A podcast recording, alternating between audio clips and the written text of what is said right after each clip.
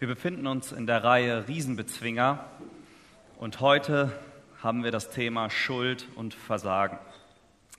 Als ich mich für diese Predigt vorbereitet habe, war ich im Gespräch mit Viktor Friesen hier in der Kirche und ich kam raus aus dem Gebäude und schaute mein Fahrrad an und mir begegnete dieses Bild. Oh, macht nicht. Genau, dieses Bild. Ich weiß nicht, ob es schon jeder erkannt hat, den Fehler in dem Bild. Ich mache es mal ein bisschen näher. Noch näher. Und jetzt den Fehler eingekreist. Ähm, ich habe mein Schloss um den Rahmen geschlossen, aber nicht um das, die Eisenstange. Das bedeutet, ich habe beim Fahrradabschließen versagt. Das ist jetzt lustig. Wäre das Fahrrad weg gewesen, wäre es natürlich nicht so lustig gewesen. Dann wäre es traurig gewesen. Ich hätte Schuld empfunden, es wäre ärgerlich, ich hätte ein neues Fahrrad holen müssen. Schlimmer wäre es natürlich, wenn ich das Auto nicht abgeschlossen hätte. Und noch schlimmer, wenn ich die Haustüre offen gelassen hätte. Dann ich, hätte ich ein Gefühl von Schuld empfunden. Aber was ist Schuld eigentlich? Ich habe mal ein bisschen im Internet geschaut. Schuld ist jemand, der verantwortlich für den absichtlichen oder fahrlässigen Verstoß gegen ein Verbot, also jemand, der dafür verantwortlich ist. Zum Beispiel ist Schuld nicht nur Absicht, sondern wenn ich in die Türkei fliege und dort nehme ich einen Stein mit und werde dann am Flughafen rausgewunken und die sehen, dass ich einen türkischen Stein mit habe, kann ich ins Gefängnis kommen oder Strafen auferlegt bekommen, weil das in der Türkei strafbar ist. Ich kann sagen, das habe ich nicht gewusst, aber es ist meine Fahrlässigkeit. Ich habe mich nicht genug informiert. Es ist meine Schuld. Auch das ist Schuld. Aber warum geht uns das Thema überhaupt an? Geht mich das denn eigentlich an? Nun ja, wir alle sind Sünder. Das sagt die Bibel klar, das liegt auf der Hand. Wir alle machen Fehler. Keiner außer Jesus ist perfekt. Und ich muss dich enttäuschen, auch Christen machen Fehler. Auch Christen bauen äh, ja, sich einen Schuldenberg auf. Auch Christen tun falsche Dinge. Aber warum ist Versagen oder Schuld so ein Riese? Warum was hat das, warum ist das ein Riese? Nun, Versagen kann dir den Schlaf rauben. Versagen lässt dich nicht frei leben. Versagen kann dich erdrücken. Versagen sorgt dafür, dass du Menschen nicht mehr in die Augen schauen kannst. Versagen kann dir Angst bereiten. Versagen kann dir Energie rauben, um das Versagen geheim zu halten oder um das Gefühl wegzudrücken. Die Frage ist also, wie gehen wir mit diesem Riesen in unserem Leben um? Wie können wir diesen Riesen bezwingen? Wie gehe ich richtig mit Schuld um? Dafür möchte ich uns eine Beispielperson nehmen. Wir hatten ja auch David in den letzten Wochen in dieser Reihe. Und man kann sich denken, David wird als Mann nach dem Herzen Gottes bezeichnet. Man könnte jetzt denken, er hat sehr wenig Schuld auf sich geladen, aber das ist nicht das, was ihn zu einem Mann nach dem Herzen Gottes macht, denn David hat richtig viel Schuld auf sich geladen, wovon wir gleich hören werden. Die Frage ist also, was macht ihn zum Mann nach dem Herzen Gottes? Wie geht David mit der Schuld um? Wie geht Gott mit David um? Das ist die Frage, die wir heute beantworten wollen. David hatte einen Lauf. David gewann einige Kriege und alle Feinde, die David angriffen, wurden bezwungen und einer der Feinde hat, wollte David dann komplett ausradieren und sagte seinem äh, obersten Befehlshaber, geh du, belager diese Festung und besieg die, ich brauche eigentlich nicht mitkommen, das funktioniert eh. David bleibt zu Hause in der Festung, Joab geht mit seinen Soldaten und dem ganzen, der ganzen, dem ganzen Heer, um die Feinde zu besiegen. Eines Abends steht David von seinem Lager auf, spaziert über die Terrasse und, ob durchs Fenster oder auf einem dem Dach eines Hauses, erblickt er Bathseba, sich baden, nackt. Er wird von ihr angezogen, er informiert sich über sie. Wer ist diese Frau? Es ist Bathseba, die Frau des Uriah. Uriah ist ein Soldat, der gerade treu im Heer von David kämpft, für ihn in der Schlacht steht. David lässt Bathseba zu sich holen, und David schläft mit ihr. Nun, ein Fehler ist passiert. Was Uriah nicht weiß, macht ihn nicht heiß. Er wird es nie erfahren. David entlässt Bathseba. Doch ein paar Wochen später lässt Bathseba zu David schicken und ihm ausrichten, ich bin schwanger geworden. Auf einmal ändert sich alles. Davids Schuld wird in neun Monaten sichtbar, denn Uriah ist ja auf dem Feld. Er kann eins und eins zusammenzählen. Er hat das Kind nicht gezeugt.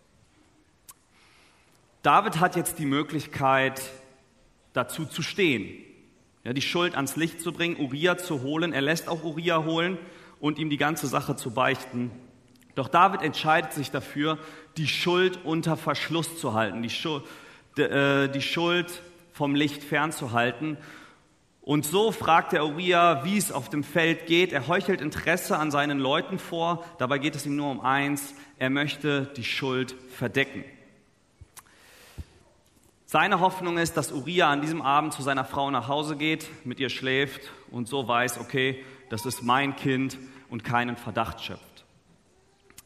Doch komischerweise passiert das gerade nicht. Komischerweise sagt Uriah an diesem Tag, wie sollte ich denn zu meiner Frau gehen, in einem warmen Haus schlafen, wenn die Bundeslade von Gott in Zelten wohnt? Wie soll ich das tun, wenn meine Leute, die auf dem Feld mit mir dienen, meine Soldaten, meine Freunde dort in irgendwelchen Zelten hausen? Ich möchte bei deinen Dienern schlafen, nicht so komfortmäßig in meinem Haus bei meiner Frau. David schluckt schwer, weil am nächsten Tag muss Uriah wieder abreisen. David sagt, komm, bleib noch einen Tag, wir machen uns morgen einen schönen Tag. So ist es. Er tischt ihm viel auf, einige Weine wahrscheinlich, und sorgt dafür, dass Uriah so richtig betrunken ist. Denn betrunken wird er schon das tun, wonach ihm ist. Er wird nach Hause gehen. Doch auch im betrunkenen Zustand geht Uriah nicht nach Hause und bleibt bei den Dienern. David hat jetzt folgende Möglichkeit. Einmal, er steht zu seinem Versagen oder andersrum, er beseitigt den, der das Versagen ans Licht bringen kann Uriah. Und er entscheidet sich dafür, Uriah zu beseitigen. Er gibt Uriah einen Brief mit, quasi seinen Henkersbrief, äh, in dem steht, dass Uriah an eine Stelle gesetzt werden soll, in der er auf jeden Fall im Krieg stirbt. Weit vorne irgendwo, wo die Schlacht am heftigsten tobt. Das passiert auch. Uriah stirbt, mit ihm noch einige andere Männer, an einem Manöver, das überhaupt keinen Sinn macht, das Joab einfädelt. Und Problem gelöst, Bathseba trauert und noch besser, Bathseba wird Davids Frau. Was die Leute nicht wissen, macht sie nicht heiß. Die Schuld ist unterm Scheffel, unters Licht gestellt. Doch David rechnet nicht damit, dass die Schuld unterm Licht eigentlich nicht die Lösung für das Problem ist. Ich muss euch was verraten und beichten. Aber es dürft ihr keinem weiter sagen. Ich habe auf meinem Hemd einen Fleck. Den habt ihr bis jetzt wahrscheinlich die ganze Zeit nicht bemerkt. Ähm, ich habe ihn gut kaschiert. Ich habe immer meinen Sakko dabei. Ich habe immer Jacken dabei. Ich sorge immer dafür, dass mein Fleck gut getarnt ist, wenn ich dieses Hemd anhabe. Nun könnt ihr euch jetzt selber denken, das ist aber nicht die Lösung des Problems. Die Lösung des Problems ist, sich dem zu stellen, oh, ich habe da einen Fleck, es zu waschen und dann ist es weg. Und genau das ist, wenn man Schuld kaschiert. Genau das Gleiche passiert. Man verdeckt es, man muss ein Lügenkonstrukt aufbauen. David muss eine Inszenierung machen. Und das Problem ist, Schuld, die unter im Dunkeln bleibt, wächst wie ein Geschwür. Sie wird genährt und man kann sich das vorstellen wie ein Schneeball, der rollt. Er wird größer, größer, größer und kann bis zur Lawine anwachsen. Genauso ist es bei Schuld. Halte ich sie unter Verschluss, muss ich lügen, muss ich verdecken, kann ich nicht ehrlich sein, kann ich nicht ganz ich selbst sein. Das Lügenkonstrukt wird immer größer und David endet das sogar mit Mord. David bekommt eine Reihe von Konsequenzen und er hätte sich wahrscheinlich einige gespart, hätte er direkt zu, zu seinem Versagen gestanden. Aber Gott ist so, Gott deckt Schuld auf. Gott deckt Schuld auf. Gott ist Licht. Gott ist Licht und das bedeutet, er scheint mit zwei Dingen. Er scheint zum ersten mit Wahrheit. Das heißt, Gott deckt Schuld auf, wie sie ist. Es ist schon komisch, dass Bathseba ausgerechnet von einem Mal schwanger wird. Es ist schon komisch, dass Uriah nicht nach Hause will zu seiner Frau. Auch im betrunkenen Zustand nicht. Für mich ist das irgendwie so ein Zeichen, Gott steht dahinter und sagt, äh, äh, David, das wird nicht deine Schuld wird rauskommen. Und auch als Uriah jetzt tot ist, steht ein Satz in der Bibel, aber es missfiel dem Herrn. Keiner wusste darüber außer Gott. Und Gott schickt seinen Propheten Nathan. Nathan kommt und öffnet David mit folgender Geschichte. Er erzählt ihm folgende Geschichte und zwar David, David glaubt, das ist ein realer Fall, in deinem Volk ist ein reicher Mann. Dieser Mann hat viele Schafe und neben ihm wohnt ein armer Mann. Der hat nur ein einziges Schaf, aber das liebt er, das hat Namen, Kosenamen, wie sein eigenes Kind. Er hegt es, er pflegt es, er liebt es unglaublich. Und der reiche Mann kriegt eines Tages Besuch. Und die Kultur verlangt, dass er ihm was Gutes auftischt, dem Gast. Und er denkt sich, boah, meine Schafe werden mir zu schade. Komm, ich hole mir nachts das vom Nachbarn. Der hat doch eh nur noch eins. Und schlachte es. Gesagt, getan. David hört diese Geschichte und regt sich unglaublich über diesen Mann auf. Er wird richtig zornig und wütend und sagt, dieser Mann ist des Todes, diesen Mann werde ich hinrichten lassen, aber nicht nur das, ich will, dass er vierfach zurückbezahlt, das heißt, er zahlt ihm vier Schafe zurück. Und Nathan sagt, David, du bist dieser Mann. Wir können hier daraus lernen, dass Gott Schuld aufdeckt. Er ist Licht.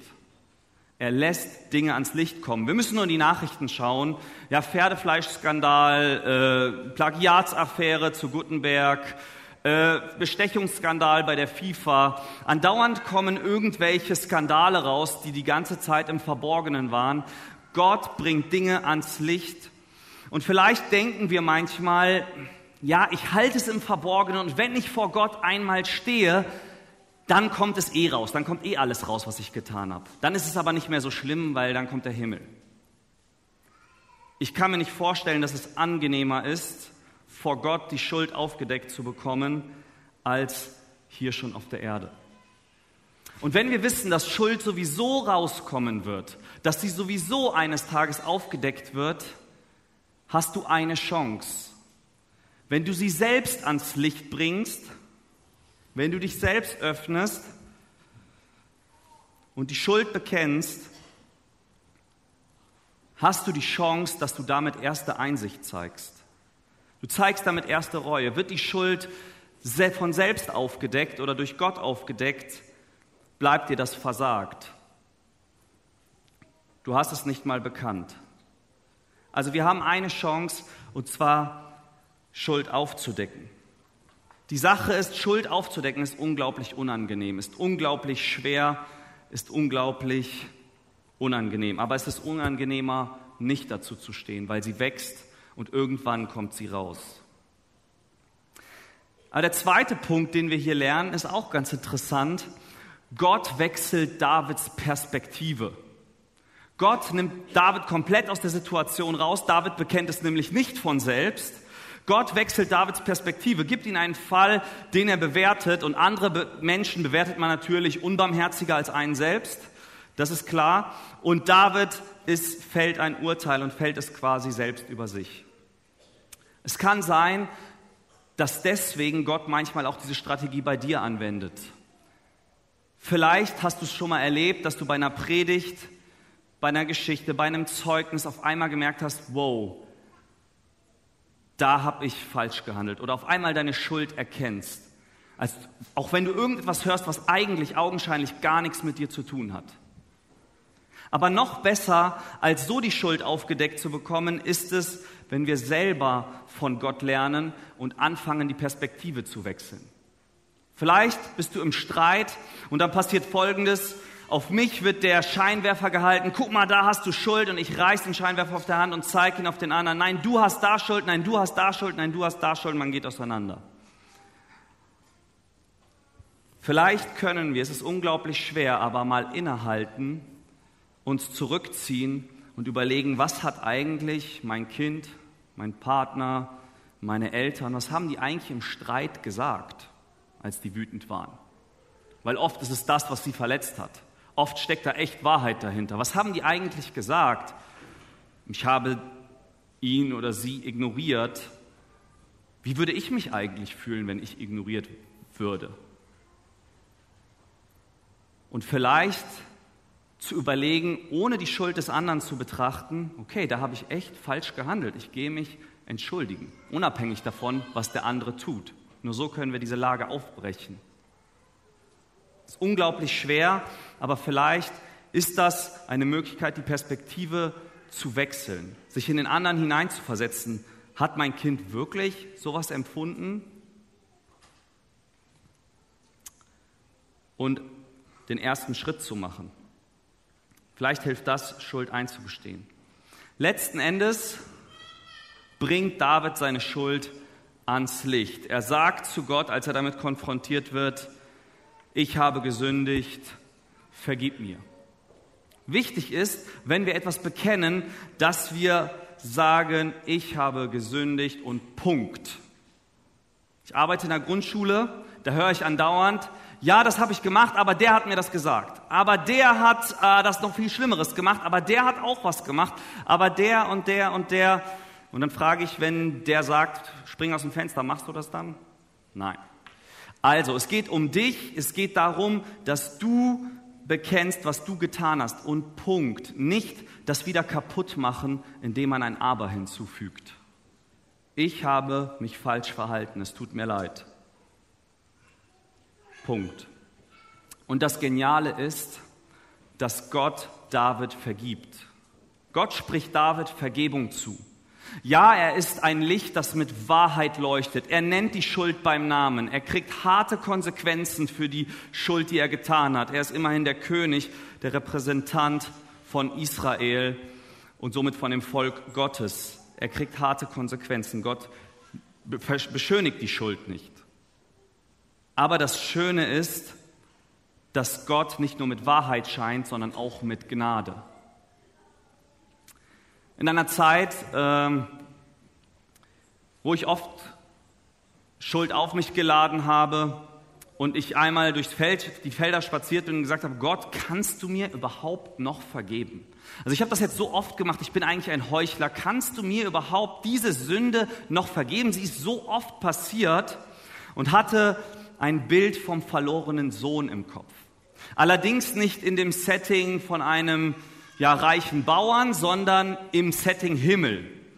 Ich habe mir vorgestellt, da ist der Himmel, ein weiter weißer Raum, irgendwie Engel liegen auf den Knien, in der Mitte der Riesenthron, Gott leuchtend, glänzend in seiner Macht. Und ich komme am Anfang von diesem Saal herein, so alles schweigt, alles guckt auf mich und sagt, Gott, ich habe gesündigt, tut mir leid. Auf dem Boden, schlechtes Schuldgefühl. Und Gott steht auf, Panik. Gott beginnt zu rennen, ne? der wird mir gleich eine knallen. Gott ist wütend, denke ich. Er rennt auf mich zu und ich nur noch am Betteln. Gott, es tut mir so leid. Bitte vergib mir. Ich wollte das nicht und so. Und ich spüre, ich werde hochgehoben. Ich werde rumgeschleudert und ich merke, Gott freut sich. Mein Sohn war verloren und er ist wiedergefunden. Und die Engel nehmen mich auf die Hände und ich werde rumgetragen und ich sage, Gott, du verstehst nicht. Ich habe Schuld auf mich geladen. Gott, du hast nicht zugehört, ich habe gesündigt. Für mich, ich habe den verlorenen Sohn immer mit der Bekehrung in Verbindung gebracht. Und dort steht, dass wenn jemand seine Sünden bekennt, so wird man ja auch zum Christen, wenn man Gott sagt, ich kann nicht von allein gerecht werden, dass er die Sünden vergibt. Und weil Jesus dafür gestorben ist, die Konsequenzen dafür getragen hat, sind wir befreit und dürfen bei ihm sein. Aber dann habe ich mir mal gedacht, wie geht Gott eigentlich um, wenn ich als Christ bekenne? Er freut sich bestimmt genauso, wenn ich auch als Christ Schuld bekenne. Er freut sich darüber, wenn wir etwas zugeben. Gott weiß es schon lange. Gott sieht durch unser Herz hindurch. Und es gab eine Zeit, wo ich nicht mehr beten konnte, ich konnte nicht mehr Bibel lesen und dann hatte ich nur noch meine Schuld vor Augen und ich musste mal so richtig bekennen, das hat richtig wehgetan. Sonst habe ich immer so bekannt, boah Gott, es tut mir leid, ich bin in Sünde gefallen. Ich bin gefallen. Ja, ich habe den in der Versuchung erlegen. Ne? Das alles suggeriert, äh, ich hab, war nicht stark genug, ich habe es nicht ganz geschafft. Aber da musste ich mal so richtig sagen, boah Gott, ich habe absichtlich das getan.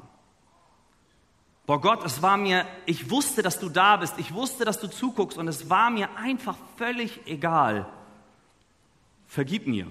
Das war so schwer über die Lippen zu bringen, aber das Gefühl war unbeschreiblich, weil es so war wie, endlich gibst du es zu, jetzt können wir arbeiten, jetzt können wir das wegkriegen, jetzt hast du es ans Licht gebracht, jetzt können wir das wegmachen. Gott ist nicht geschockt und sagt, was, du hast das getan? Ich rede nicht mehr mit dir. Sondern Gott er kennt uns, er kennt, sieht das schon lange. Und er liebt uns unglaublich. Wir können uns das nicht vorstellen, weil wir es einfach nicht verdienen. Er liebt uns. Und deswegen bekommt David auch Vergebung. Aber es geht weiter. David muss die Konsequenzen für sein Verhalten tragen. Und eine dieser harten Konsequenzen ist, dass das Baby von David und Bathseba sterben muss. Es wird krank. Es ist quasi, jede Schuld von David hat ein Pendant mit einer Konsequenz. Und das könnte das Pendant zu der Konsequenz, äh, zu der Schuld sein, dass er Uriah hat umbringen lassen. Und David ist am Boden zerstört. Er versucht, diese Konsequenz zu verhindern. Er fastet und betet und hat Hoffnung. Vielleicht lässt sich Gott erweichen und lässt dieses Kind am Leben. Er betet und fastet und ist sich seiner Schuld bewusst. Von außen die Leute sagen, seine Diener und alle sagen, wow, was wird passieren, wenn das Kind stirbt? David wird völlig am Ende sein. David wird mit Gott fertig sein. David wird darüber nicht mehr hinwegkommen. Der wird ja dann gar nichts mehr essen. Der ist ja dann völlig zerstört und kaputt. Manchmal ist es so, dass wir nur Reue empfinden aufgrund der Konsequenz. Weil die Konsequenz so schmerzt, entschuldigen wir uns. Weil die Konsequenz so schmerzt, bitten wir um Vergebung. Aber wenn die Konsequenz aufgehoben wird, ist es wieder dasselbe. Wir haben die Schuld gar nicht erkannt, wir haben die Schuld gar nicht bearbeitet. Es war nur der Schmerz der Konsequenz, der uns zur Reue getrieben hat. Bei David ist es nicht so. Die Leute denken das von ihm, denn was wäre, wenn Davids Reue nur wegen der Konsequenz wäre? Wenn sie dann durchgezogen wäre, würde David sagen, boah, ich bin fertig mit Gott. Ja, ich habe Schuld gemacht, aber er war viel zu hart. Gott, wie kann ein liebender Gott so etwas tun? Er würde letzten Endes Gott die Schuld geben, nicht sich selbst.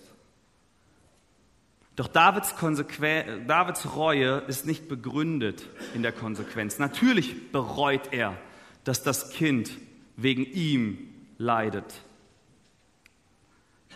Aber David hat seine Schuld vorher schon bereut. Es geht um die Schuld, die er bereut. Das bedeutet, David versucht alles, um die Konsequenz zu verhindern. Aber er kann es nicht. Vielleicht versuchst du auch, die Konsequenz zu kontrollieren, indem du sagst, ich, ich lasse es gar nicht ans Licht kommen, dann wird auch keine Konsequenz kommen. Ich, äh, ich versuche das schön zu reden, ich versuche mich irgendwie zu entschuldigen, um die Konsequenz zu verhindern. Aber Fakt ist, du kannst es nicht kontrollieren, nicht ins Letzte. Und es passiert, das Kind stirbt. Und die Leute denken, David wird am Ende sein. Doch David trauert, aber er steht wieder auf, fängt an zu essen und weiterzumachen. Und die Leute wundern sich und fragen David, warum bist du jetzt wieder am Essen? Wie kannst du so sein? Denken vielleicht erst kaltherzig, aber das ist nicht der Fall. David sagt, bis dahin gab es die Chance, dass Gott vielleicht gnädig ist und die Konsequenz erlässt. Hat er aber nicht. Und ich werde eines Tages zu dem Kind gehen. Ich werde einmal bei ihm sein, wenn ich sterbe. Es wird nicht zu mir zurückkommen. David weiß, er hat es verdient. David weiß, er hat diese Konsequenz verdient und er hat es versucht. Er hat ein richtiges Verständnis von Gnade. Es könnte sein, dass Gott gnädig ist, war er aber in dem Fall nicht. Aber er weiß, er hat es verdient und er macht weiter, weil er seine Schuld bereut und weiß, er ist schuld.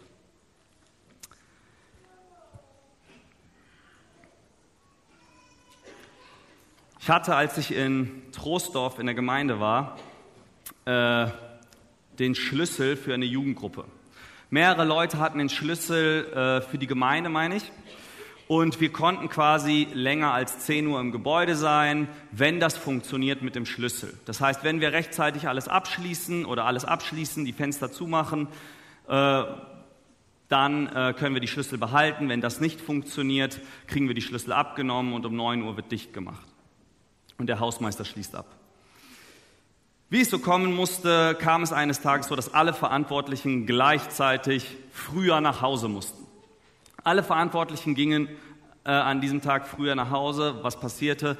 Fenster waren auf, es hat reingeregnet und als der Hausmeister morgens reinkam, vorm Gottesdienst, musste der noch schnell wischen und alles wegmachen und war sauer, verständlicherweise. Und er kam von einem zum anderen und auch zu mir und sagte, ja, da wurde das offen gelassen, die Fenster, und jeder sagte, pff, also ich bin früher gefahren, ich konnte nichts dafür, ich war nicht verantwortlich, und auch ich streifte die Verantwortung von mir ab und sagte, pff, ja, ich habe es gestern Bescheid gesagt, dass ich früher fahre, ich bin nicht schuld. Und er konnte nirgendwo seinen Ärger abladen. Und ich fuhr nach Hause vom Gottesdienst und hatte im Kopf die ganze Zeit, ey, wenn der jetzt seinen Ärger behält und keiner den übernimmt, dann kriegen wir die Schlüssel abgenommen. Boah, du musst da anrufen. Und ich, voll Panik, allen Herz gefasst, Mut zusammengenommen und dort angerufen. Ich möchte mich im Namen der Jugend entschuldigen. Es tut mir leid, das war doof, dass das passiert ist. Und habe dann erstmal den ganzen Zorn des Hausmeisters abbekommen. Genau, irgendwann nach 20 Minuten ebbte der dann ab am Telefon und sagte dann, aber ist okay, ähm, ich werde den Pastoren nicht Bescheid sagen. Könnt euch vorstellen, ich musste beim nächsten Jugendtreffen dort vorbei, um was abzuholen. Ich hatte absolut keinen Bock, dahin zu gehen. Ich wollte diesen Menschen nicht begegnen. Ich musste aber und klingelte. Und der Hausmeister machte die Tür auf und sagte, ah, Stefan, komm rein. Ich so, okay. Ich ging rein, wärm dich am Kaminfeuer. Ich wärmte mich am Kaminfeuer. Wir hören hier gerade eine Predigt. Wie geht's dir so? Was macht die Uni? Wie läuft's? Ich dachte, das ist ein anderer Mensch, dem ich begegne. Seitdem sind wir so befreundet mit diesem Hausmeister, das ist unglaublich. Und ich habe mich immer gefragt, was ist mit dem passiert? Und dann wurde es mir klar, ich habe die Verantwortung für das Handeln übernommen. Klar, das gab Ärger, aber danach war das wieder vom Tisch, danach war es gegessen. Danach konnten wir sogar besser als vorher miteinander umgehen. Es ist kein Versprechen, dass wenn man die Verantwortung für sein Handeln übernimmt, dass alles wieder gut wird, aber oft ist es besser, als wenn man das, die Verantwortung nicht übernimmt für sein Handeln. Oft ist es besser danach, auch wenn man das vielleicht erstmal nicht glaubt. Sonst hätte ich rumlaufen müssen und ihm nicht mehr in die Augen schauen können.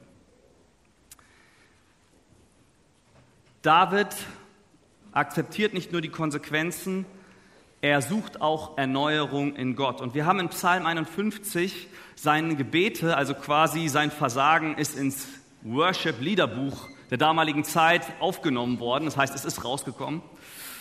Ähm, ja. Und dort haben wir ja, festgeschrieben, wie er damit umgegangen ist, wie er mit Gott sich reflektiert hat. Und da wollen wir mal einen Blick reinwerfen.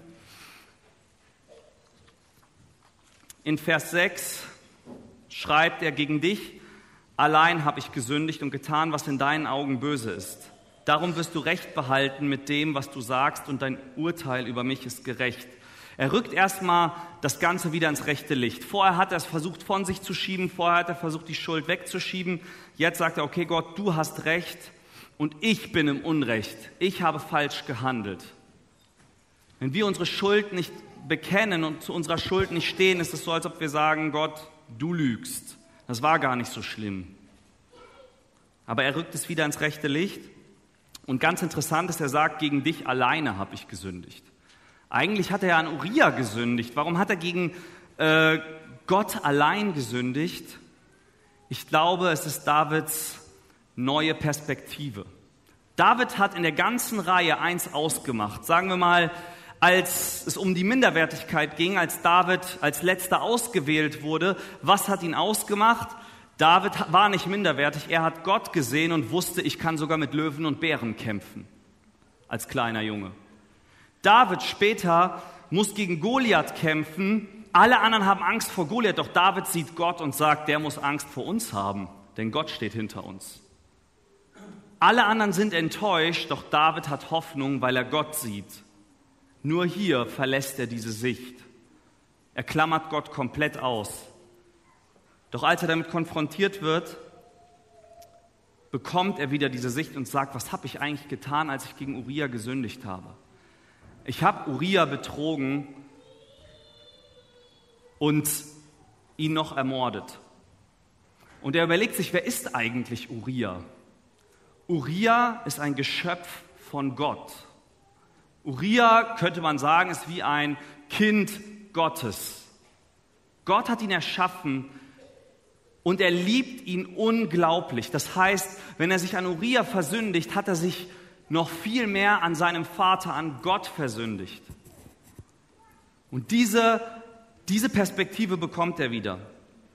Ich habe mal so eine Andacht letztens gehabt mit meinem Handy, die fand ich ganz interessant. Da stand, stell dir mal vor, Gott wäre dein Schwiegervater, der Vater deiner Frau. Wie würdest du mit ihr dann umgehen? Wie würdest du mit Schuld umgehen im Streit? Das verändert schon einiges. Wenn ich mir vorstelle, ich gehe mit meinen Kindern um und ich würde mir vorstellen, sie wären bei mir nur zu Besuch und das wären die Kinder von Gott. Da würde ich ja schon anders umgehen. Ich würde schon mit ihnen, äh, weiß ich nicht, ernster nehmen, was sie sagen, was sie verletzt vielleicht. Vielleicht kann uns das helfen, weil es ist tatsächlich so. Die Menschen, denen wir begegnen, sind Geschöpfe von Gott. Und wenn jemand mit Gott geht, ist er sogar sein eigenes, wie sein eigenes Kind.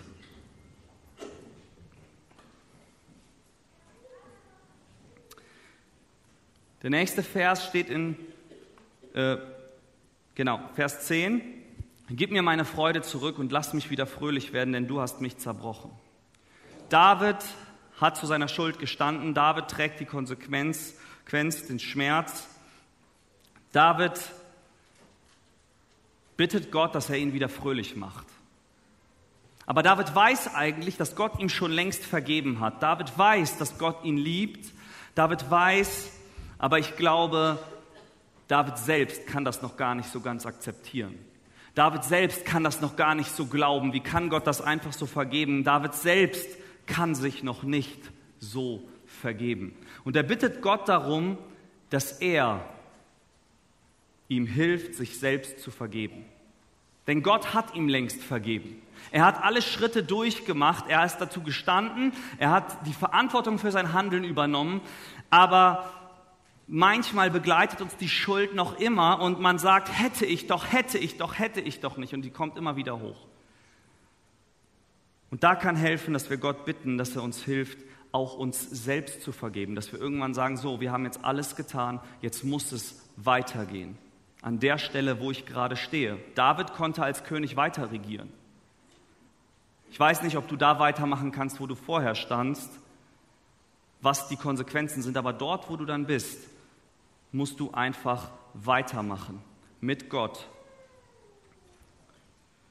Und zu guter Letzt bittet er Gott, erschaffe in mir ein reines Herz und gib mir einen neuen, aufrichtigen Geist.